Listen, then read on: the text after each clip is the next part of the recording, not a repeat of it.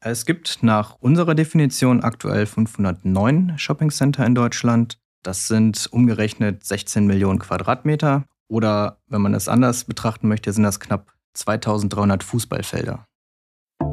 Wir wollten in erster Linie aus rein sachlicher Herangehensweise der These Uniformität auf den Grund gehen.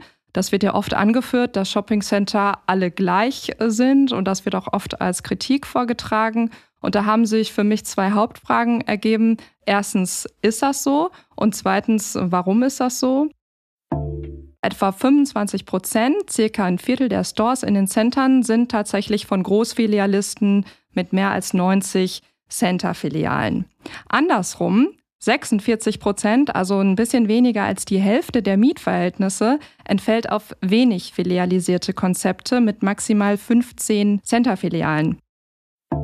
Manche Händler sehen in Shoppingcentern eine große Konkurrenz und meinen sogar, sie würden dem übrigen stationären Handel sehr schaden. Andere wiederum glauben, dass die großen Einkaufstempel auch in ihrem Umfeld für Belebung sorgen. Was ist denn nun wahr? Herzlich willkommen zu den EHI Retail Insights, der Podcast des Kölner Handelsforschungsinstitut EHI. Mein Name ist Ute Holtmann und ich übernehme vorübergehend mit Kira Wiesner und Michael Gerling die Moderation unserer Podcasts. Ich spreche in diesem Podcast mit meinen Kolleginnen und Kollegen aus den Forschungsbereichen zu ihren aktuellen Studienergebnissen. Bevor ich aber unsere heutigen Gäste vorstelle, möchte ich mich bei unserem Supporter des Monats bedanken, KPS. KPS ist eines der führenden Beratungsunternehmen im Handel. Gemeinsam mit ihren Kunden beschleunigen sie die digitale Transformation für die gesamte Wertschöpfungskette von smarten Businessprozessen bis zur herausragenden Customer Experience. Jeden Monat stellen meine Kolleginnen und Kollegen aus unseren Forschungsbereichen aktuelle Marktzahlen, Trends und Entwicklungen des deutschsprachigen Einzelhandels vor. Heute zu Gast sind Lena Knopf, Projektleiterin im Forschungsbereich Immobilien und Expansion und Björn Stelzenmüller aus demselben Forschungsbereich. Wir schauen auf den Markt für Shoppingcenter. Revitalisierung, Flächenumwandlung, Mixed-Use-Konzepte und Quartiersentwicklung sind einige Begriffe, die die derzeitigen Veränderungen prägen. So startet die Pressemitteilung zum neu erschienenen Shoppingcenter-Report. Die Jahre des Shoppingcenter-Booms in Deutschland sind vorbei. Der Markt ist mit über 500 großflächigen Shoppingcentern gesättigt. Und genau dazu werde ich heute mit Lena und Björn sprechen. Lasst uns also in den Shoppingcenter Report 2023 eintauchen. Hallo Lena und hallo Björn. Herzlich willkommen zu unseren Retail Insights. Schön, dass ihr heute hier seid. Ich freue mich, mit euch über Shopping Center sprechen zu können. Hallo Ute, danke für die Einladung. Ja, vielen Dank für die Einladung. Sehr gerne. Und als kleines Warm-up würde ich mit euch gerne erstmal ein paar persönliche Dinge klären. Magst du anfangen, Lena? Ja, natürlich. Okay. Würdest du dich selbst als Shopping Queen bezeichnen oder kaufst du eher pragmatisch ein? Also pragmatisch ähm, bin ich beim Shoppen tatsächlich überhaupt nicht. Also ich finde immer Sachen, die ich eigentlich gar nicht gesucht habe. Ähm, ja, aber wenn dann etwas schön ist, dann nehme ich es in der Regel äh, auch mit und ja, die Gelegenheit zum Anziehen kommt dann schon irgendwann. Schade, dass das ein Podcast ist. Könnten wir ja auch mal ein Bild gebrauchen bei der Ansage. Oh, das, äh. darauf war ich nicht vorbereitet. und jetzt würde ich dich bitten, den Satz mal zu vervollständigen. Ich mag Shopping Center, weil. Ja, also ist jetzt aus Kundensicht gesprochen. Ich mag Shopping Center, äh, weil sie einfach praktisch sind, gut erreichbar und äh, wetterunabhängig. Also ich bin oft mit zwei kleinen Kindern unterwegs. Da sind einfach nahegelegene Toiletten von Vorteil und ich muss mich nicht noch auf Fahrräder, Taxen, Lieferverkehr und ja, bei uns in Neuss haben wir auch noch die Straßenbahn in der Fußgängerzone, äh, auf solche Dinge konzentrieren. Ähm, ja, also für mich als Kundin sind Center einfach praktisch. Klingt wirklich nachvollziehbar. Ähm, du hast ja ganz bestimmt schon ziemlich viele Shoppingcenter gesehen. Gibt es eins, das dich besonders begeistert? Ja, also tatsächlich könnte ich jetzt natürlich ganz viele Shoppingcenter aufzählen, ähm, aber du fragst mich ja nach einem. Da würden mir spontan die Münster-Arkaden als Beispiel einfallen. Da beeindruckt mich vor allem, dass die sich so gut, so selbstverständlich und extrem unaufdringlich in die bestehenden Strukturen der 1A-Lage einfügen, also baulich und funktional, sodass viele Kundinnen und Kunden das wahrscheinlich überhaupt nicht so als Shoppingcenter wahrnehmen. Also eine sehr gute Wegeführung mit Passage, die man gerne auch mal als Abkürzung nutzt, ein guter Mieterbesatz mit einem sehr guten lokalen Gastronomen im Atrium und ein Museum ist auch integriert, das Picasso-Museum. Also da sind viele Punkte sehr gut gemacht worden. Ich glaube, da muss ich als nächstes mal hin. Vielen Dank soweit, Lena. Jetzt zu dir, Björn. Kaufst du lieber stationär oder online ein? Es kommt tatsächlich auf den Artikel an. Zum Beispiel Kleidung, die ich natürlich anprobieren muss, oder auch Lebensmittel, die kaufe ich dann lieber stationär ein. Wenn ich mich aber dann über einen Artikel informieren muss, wie zum Beispiel Elektronik, dann mache ich das natürlich im Internet und kaufe das dann in der Regel auch dort. Genau. Prima. Und würdest du jetzt den Satz bitte vervollständigen? Das Wichtigste an einem Shopping Center ist ein einzigartiges Konzept, welches sich von anderen Shoppingcentern klar abhebt. Ähm, als Beispiel fällt mir da ein das Bikini in Berlin. Das ist ganz unmittelbar in den Zoologischen Garten und man kann den Affen zuschauen, während man im Foodcourt Tapas oder indische Küche genießt. Auch der Branchenmix hebt sich dort deutlich von den sonst recht uniformen Konzepten anderer Shoppingcenter ab und das ähm, sticht für mich so ein bisschen raus und macht es besuchenswert. Ja, das Bikini in Berlin kenne ich auch. Da habe ich auch schon äh, ein bisschen Zeit verbracht und den Pavian da beim Klettern zugeschaut. Kann ich gut nachvollziehen, was du gesagt hast. Jetzt steigen wir mal richtig ein. Ihr arbeitet also beide im Forschungsbereich Immobilien und Expansion. Erklärt mir und unseren Hörern und Hörerinnen bitte mal, was ihr da so macht. Was erforscht ihr genau? Ja, also wir erforschen an verschiedenen Ansatzpunkten rund um die Themen Expansion und Handelsimmobilien. Hierzu befragen wir verschiedene Akteursgruppen regelmäßig, wie insbesondere die Expansionsverantwortlichen des filialisierten Einzelhandels, aber auch die kommunalen Akteure der Stadtplanung im Hinblick zum Beispiel auf die Entwicklung der verschiedenen Lagen, der Handelsimmobilientypen, der Branchen oder der Store-Formate ja, und ein weiterer Schwerpunkt unserer Forschung, weshalb wir ja heute auch hier sind, ist das Monitoring und die Analyse der Shopping Center in Deutschland. Dazu pflegen wir eine Datenbank mit allen Centern und Centerplanungen, wo Steckbriefe und ausführliche Informationen drin sind, also erstmal rein deskriptiver Natur.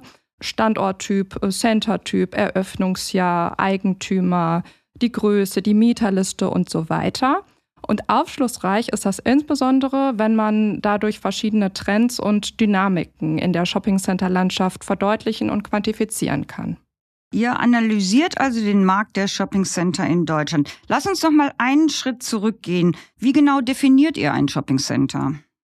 Shoppingcenter sind für uns einheitlich geplante und gemanagte Einzelhandelsagglomerationen, die eine Retail-Mietfläche von mindestens 10.000 Quadratmetern und eine Vielzahl an Mietern aus den Branchen Einzelhandel, Gastronomie und oder einzelhandelsnahe Dienstleistungen haben. Also diese können ganz klassisch aus den Branchen Lebensmittel, Einzelhandel, Drogerie, Mode, Accessoires, Elektronik, Deko und so weiter zusammengesetzt sein.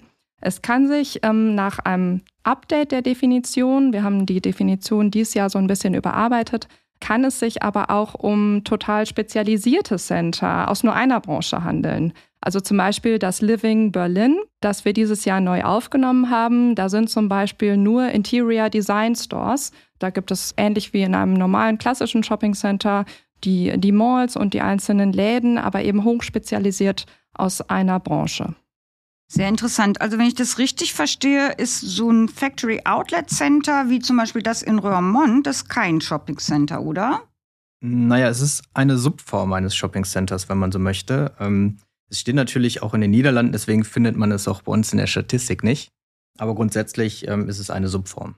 Okay, und dann gibt es ja noch sogenannte Fachmarktzentren.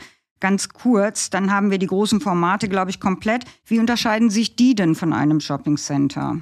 Die werden von uns auch als eine Subform geführt. Ähm, allerdings handelt es sich hierbei um mehrere großflächige Fachmärkte, welche innerhalb ähm, eines gemeinschaftlichen Gebäudekomplexes angelegt wurden.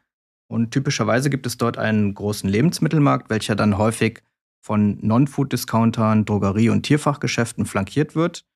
Ähm, ich denke, die Kombination Edeka, DM, Taco mit weiteren Geschäften nebendran haben die meisten Leute bestimmt schon mal irgendwo gesehen in Deutschland. Und wegen des riesigen Flächenbedarfs befinden sich diese Fachmarktzentren in der Regel verkehrsgünstig gelegen in Stadtrandlagen. Ich bin so ein etwas orientierungsloser Mensch. Für mich ist der Aufbau eines Shoppingcenters nicht so auf einen Blick ersichtlich, aber es gibt da schon eine klare Struktur. Und wie sieht die aus? Genau, also ein paar gestaltgebende Elemente sind in den Centern ähm, immer ähnlich. Also die Großflächen, die meistens auch die Ankermieter sind, die sind an den Enden oder Ecken der Mall angesiedelt. Dort können die großen Flächen am besten untergebracht werden und man hat ähm, auch durch die Länge der Mall schon eine erhöhte Sichtbarkeit auf den Store. Ja, und dazwischen finden sich die kleineren Stores, die eher so beim Schlendern zufällig entdeckt oder auch angesteuert werden. Oft werden auch gerade in großen Centern bestimmte Themenbereiche räumlich konzentriert, zum Beispiel Freizeit, äh, Mode oder Luxussortimente oder auch die Gastronomie, dass die jetzt nicht so wahllos äh, verstreut sind. Ja, und Supermärkte, Discounter und Drogerien oder sonstige Fachmärkte, die finden sich oft auch mal im Untergeschoss, wenn es ein Untergeschoss gibt. Dachte ich mir doch, dass da irgendwie so ein Plan dahinter steckt. Ich habe das Wort Ankermieter gehört, Lena. Würdest du das nochmal erklären, bitte? Ja, das sind die Mieter mit der größten Anziehungskraft in dem Center und oft sind das SB-Warenhäuser, große Modekaufhäuser oder bei der Zielgruppe eben besonders beliebte Marken. Bei kleineren Centern oder Fachmarktcentern äh, kann es aber auch ein Supermarkt oder eine Drogerie sein. Okay, wie sieht denn nun der Markt der Shoppingcenter in Deutschland zurzeit aus? Wie viele Center gibt es und wie viel Fläche entspricht das ungefähr, Björn? Es gibt nach unserer Definition aktuell 509 Shoppingcenter in Deutschland. Das sind umgerechnet 16 Millionen Quadratmeter. Oder wenn man es anders betrachten möchte, sind das knapp 2300 Fußballfelder. Uh, das äh, klingt echt nach viel. 509 Shoppingcenter stehen also in oder auch in der Nähe von deutschen Städten. Spricht dafür, dass die Kundschaft dieses Einkaufsformat mag. Ein paar davon sind noch ganz jung, also erst in diesem Jahr eröffnet oder im letzten Jahr eröffnet. Ja, es gab im letzten Jahr 2022 insgesamt vier Neueröffnungen. Das waren die Dreiländergalerie, das Tegel-Quartier, das Agnes und in München das Perlach Plaza. Und ähm, kürzlich haben die Westerwald-Arkaden auch geöffnet. Das ist ja eine ziemlich überschaubare Zahl an Neueröffnungen im letzten Jahr. Und das sieht eigentlich auch nach einem gesättigten Markt aus. Kann man das so sagen? Ja, da würde ich auf jeden Fall zustimmen. Also unsere Planungsliste mit im Moment zehn äh, Center-Planungen war noch nie so kurz. Das ist aber auch vernünftig, jetzt nicht noch mehr Fläche zu entwickeln. Denn wie du richtig sagst, also der Markt ist gesättigt, was neue Flächen angeht.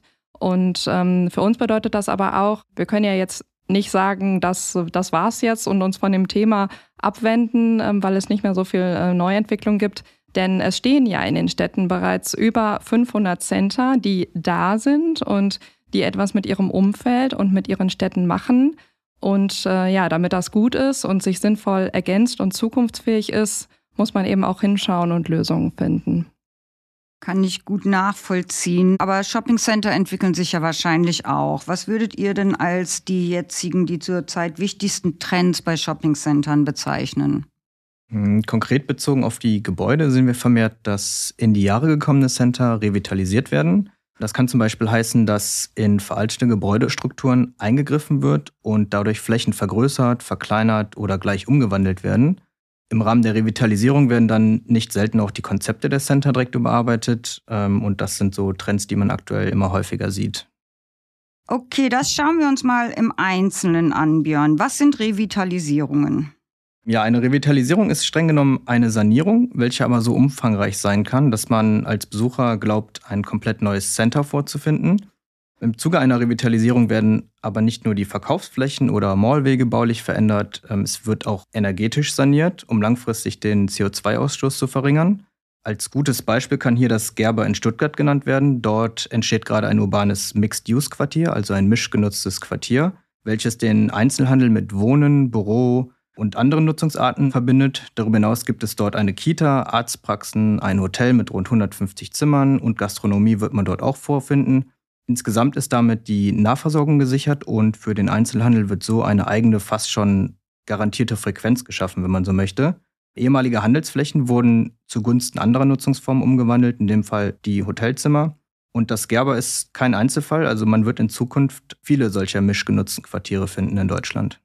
Zu einem Shoppingcenter gehört ja meistens auch ein Betreiberunternehmen und natürlich die Händler. Die Betreiber sind die Vermieter und die Händler mieten. Von wie vielen Mietern sprechen wir eigentlich bei Shoppingcentern? Ja, der Shopping Center Report listet über alle Center und alle Händler hinweg rund 28.700 Mietverhältnisse. Ja, ist eine, eine ziemlich imposante Zahl. Aus diesen knapp 30.000 Mietverhältnissen habt ihr ein Ranking erstellt. Ja, also diese riesige Liste ist natürlich ein interessanter Datenschatz, äh, der bei verschiedenen Fragestellungen helfen kann, zu quantifizieren und zu versachlichen. Also ein Ranking nach Anzahl der Filialen in den Centern ist zum Beispiel genau jetzt im aktuellen Shopping Center Report enthalten. Da haben wir uns auf die Top 50 Mieter beschränkt, die aber zusammen auch schon über 7000 Filialen haben. Und der häufigste Mieter ist tatsächlich Deichmann mit gut 280 Filialen, gefolgt von Ernstings Family und O2. Das ist das Treppchen. Das geht nach Anzahl der Filialen. Habt ihr noch andere Kriterien berücksichtigt? Genau, also wenn man wieder zurück zur Gesamtheit aller Stores in allen Centern geht, dann kann man sich noch die Branchen- und Filialisierungsgrade anschauen. Und dabei wird klar, dass die allermeisten Stores in den Centern zur Branche Bekleidung gehören. Also das ist mit Abstand die häufigste Branche, sodass etwa äh, jeder vierte Mieter ein Fashion Store ist. Und die zweithäufigste Branche ist die Gastronomie, zu der 14 Prozent der Läden gehören und danach Schuhe und Accessoires, zu der etwa 10 Prozent der Läden gehören. So kann man sich das zum Beispiel nach Branchen und Unterbranchen auch nochmal anschauen. Okay, und wer oder was ist so interessant an dem Ranking? Also für wen ist so ein Ranking wichtig? Ja, für die Center oder auch für die Mieter zur Wettbewerbsanalyse. Wir wollten in erster Linie aus rein sachlicher Herangehensweise der These Uniformität auf den Grund gehen. Das wird ja oft angeführt, dass Shoppingcenter alle gleich sind und das wird auch oft als Kritik vorgetragen. Und da haben sich für mich zwei Hauptfragen ergeben. Erstens, ist das so? Und zweitens, warum ist das so? Äh, die Daten haben wir und die Menschen können wir befragen und dazu haben wir auch Interviews mit den Top-Mietern geführt. Jetzt kurz Werbung in eigener Sache. Ab sofort könnt ihr euch für den Rita Award bewerben. Seit 17 Jahren zeichnet das EHI jährlich die herausragendsten Technologielösungen im Handel aus. Wenn ihr eine spannende Technologielösung im Handel umgesetzt habt, könnt ihr euch auf der Rita-Website bewerben. Und zwar ist das www.rita-europe.com. Alle Infos dazu findet ihr natürlich auch noch einmal in den Show Notes. Wenn ich das Prinzip richtig verstehe, dann äh, ziehen Unternehmen mit vielen Filialen auch grundsätzlich Kundschaft an und darum bevorzugen die Shoppingcenter-Betreiber filialisierte Händler als Mieter. Sieht man ja auch an den Top 3, die du schon genannt hast. Aber führt das auch dazu, dass es in vielen Shoppingcentern dieselben Geschäfte gibt? Du hast vorhin von Uniformität gesprochen. Ja, ähm, genau, also das würde ich nicht so uneingeschränkt unterschreiben. Erstmal, es gibt keinen Laden, der in allen Centern vertreten ist. Auch unsere absoluten Top 3 äh, Mieter sind ja in höchstens jedem zweiten Center vertreten, wenn man jetzt mal die Apotheke außen vor lässt. Das ist jetzt nochmal ein Sonderfall. Also etwa 25 Prozent, circa ein Viertel der Stores in den Centern sind tatsächlich von Großfilialisten mit mehr als 90 Center-Filialen. Andersrum, 46 Prozent, also ein bisschen weniger als die Hälfte der Mietverhältnisse, entfällt auf wenig filialisierte Konzepte mit maximal 15 Center-Filialen. Und mehr als jeder dritte Store ist ein kaum filialisiertes Konzept mit fünf Filialen oder weniger. Also ja, der ein oder andere ahnt es jetzt vielleicht schon. Ja, viele dieser kaum filialisierten Konzepte sind auch gastronomische Nutzungen, also Cafés, Imbisse oder Restaurants. Außerdem sind Dienstleistungen in dieser Mietergruppe recht häufig. Da zählen Friseure, Nagelstudios und Reisebüros so zu den klassischen Nutzungen. Ebenso aber auch wie Bekleidungsläden und äh, Lebensmittel. Also um die Antwort abzuschließen, ja, manche Mieter sind ähnlich. Äh, manche Händler mieten gerne in Centern und in vielen Centern, siehe Top 50 Liste. Und es gibt sicher für verschiedene Center-Typen einen klassischen Branchenmix mit bestimmten Leitbranchen und Begleitbranchen. Und natürlich wünschen sich viele Kundinnen und Kunden bekannte und bewährte Marken, denn die funktionieren ja nicht umsonst in vielen Centern gut als Ankermieter oder Frequenzbringer. Aber deswegen sind nicht alle Center gleich und haben auch nicht die gleichen Mieter. Verstanden. Nochmal auf die gegenwärtigen Bedingungen im Handel würde ich gern zu sprechen kommen. Wir haben ja zurzeit recht schwierige Rahmenbedingungen. Hohe Energiepreise drücken auf die Marge, dann kommt die Kaufzurückhaltung der Kundschaft dazu. Das führt möglicherweise zu Flächenreduzierung. Bei unserem Handelsimmobilienkongress in Berlin vor ein paar Wochen wurde viel über das Mieter-Vermieter-Verhältnis gesprochen. Äh, wie hat sich das nach eurer Einschätzung entwickelt? Kommen die Vermieter den Händlern zum Beispiel bei der Miete entgegen? Ja, das ist im Moment ein sehr großes Thema und äh, das ist sehr unterschiedlich. Also wie bei allen Verhandlungen kommt es eben auf die Situation und auf die Verhandlungsposition an, sowohl der Vermietenden als auch der mietenden Seite. Also du hast es ja in der Frage angesprochen, wir haben es ja mit einer Stapelkrise zu tun, dass einige Mieter gerade aus dem Non-Food-Bereich noch eine gewisse Angeschlagenheit nach der Corona-Krise hatten als eben der Krieg begann und die wirtschaftlichen Folgen auch hier die Gesellschaft und die Wirtschaft erreicht haben. Also alle Kosten steigen, die Nebenkosten durch die Energiepreise sehr stark. Und jetzt aufgrund der Indexmiete geht es auch noch um die Erhöhung der Kaltmiete. Also vielleicht, um das ganz kurz in einem Satz zu erklären, eine Indexklausel ist eine Wertsicherungsklausel die besagt, wenn der Verbraucherpreisindex steigt, dann steigt auch die Miete. Und das betrifft den gesamten Handel. Das ist also die absolute Regel, dass so etwas in den Mietverträgen vorhanden ist. Dass manche Branchen, und hier beziehe ich mich jetzt vor allen Dingen auf Non-Food, in größerer Bedrängnis sind als andere. Das, das ist einfach so. Man erlebt es ja auch in den letzten Monaten immer wieder bei Insolvenzen großer Handelsunternehmen. Und das wissen die Vermieter ja auch. Während der Corona-Pandemie ist das Aufeinanderzugehen ja schon mal gelungen. Ein Center kann eben nicht ohne attraktive Mieter und die Mieter brauchen gute Standorte. Und da ist einfach Partnerschaftlichkeit und auch eine gewisse Offenheit und Transparenz äh, gefragt.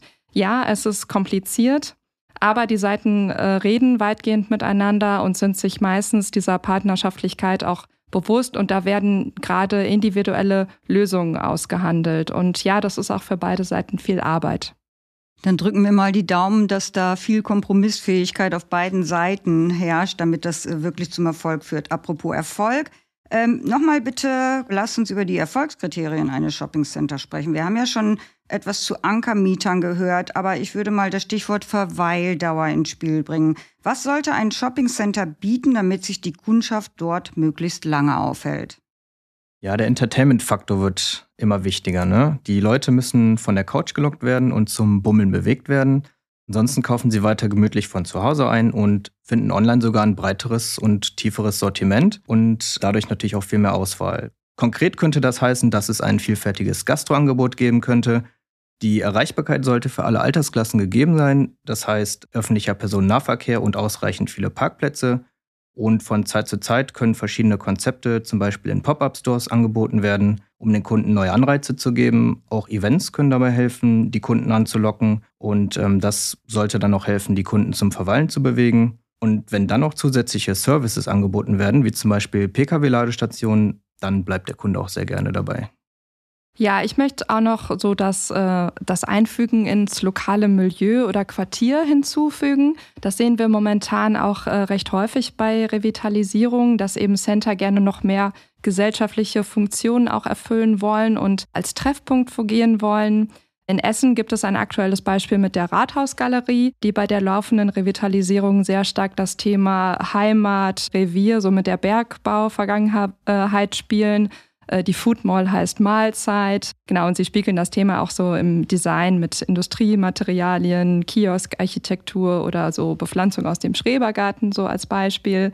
Oder auch ganz neue Facetten der Integration in das Quartier zeigt das Rahlstedt Center in Hamburg. Da ist ein großer Elektronikmarkt ausgezogen und auf einem Teil dieser Fläche im ersten Obergeschoss ist eine Kita eingezogen. Also die Kinder laufen jetzt nicht zum Draußenspielen äh, durch Center natürlich, sondern also die haben auch so eine eigene Treppe und einen eigenen Outdoor-Spielbereich. Also auch sowas geht und auch sowas wird gemacht. Ja, sehr interessant. Die lassen sich auch was einfallen. Eine Frage brennt mir noch unter den Nägeln. Manche Händler sehen in Shoppingcentern eine große Konkurrenz und meinen sogar, sie würden dem übrigen stationären Handel sehr schaden. Andere wiederum glauben, dass die großen Einkaufstempel auch in ihrem Umfeld für Belebung sorgen. Was ist denn nun wahr? Ja, also ich glaube, für beide Ausprägungen und auch für zahlreiche Zwischengrautöne wird man Beispiele in Deutschland finden können. Wenn die Center nicht räumlich funktional mit den gewachsenen zentralen Versorgungsbereichen zusammenhängen und von den Kundinnen auch so genutzt werden, dann graben sie vermutlich den bestehenden Strukturen ein Stück weit äh, das Wasser ab. Da gibt es auch ganz extreme Beispiele. Es ist eben für ein erfolgreiches Center, das auch positiv auf sein Umfeld wirkt, wichtig, dass verschiedene Parameter passen. Der richtige Standort, die passende Dimensionierung, die Positionierung und das Schließen echter vorhandener Lücken. Standorte, da können wir natürlich nicht mehr viel dran ändern. Es geht ja kaum noch um Neuplanung. Aber an der Dimensionierung und an der Funktion kann man teilweise im Rahmen der Revitalisierung noch was machen. Und das beobachten wir auch bei vielen Centern. Ja, Ziel ist eben Symbiose statt Kannibalisierung. Ähm, ich finde, man muss das auch ganz klar differenzieren. Zum Beispiel in einer Klein- oder Mittelstadt gibt es oft kein ausreichendes Sortiment. Und man kann da zum Beispiel noch nicht mal eine Hose kaufen oder einen Fernseher. Und da bereichert natürlich ein Shoppingcenter so ein Sortiment für so eine Kleinstadt. Gleichzeitig verlagern sich dann aber auch die Passantenfrequenzen häufig auf die grüne Wiese und die Umsätze gleich mit. Das ist natürlich dann auch problematisch für die Innenstädte. Ja, vielen Dank, ihr beiden. Das war jetzt eine Menge Input. Ich habe noch eine Menge zu tun. Ich kenne mit Sicherheit noch nicht alle 509 Shopping Center. Ich begebe mich auf den Weg. Vielen Dank, ihr zwei nochmal. Ich freue mich auf bald. Danke, dass wir hier sein durften. Ja, danke, hat Spaß gemacht. Das war eine weitere Folge der EHI Retail Insights. Wenn sie euch gefallen hat, hört doch auch mal in andere Folgen rein, zum Beispiel die 63. Da spricht Michael Gerling mit Nina, Christine Gür und Verena König von Fraport zu dem Thema Travel Retail und was Shopping am Airport zu einem ganz besonderen Erlebnis macht. Am besten ihr abonniert gleich unseren Podcast-Kanal, dann verpasst ihr keine Folge mehr der EHI Retail Insights. Vielen Dank, dass ihr dabei wart und bis zum nächsten Mal.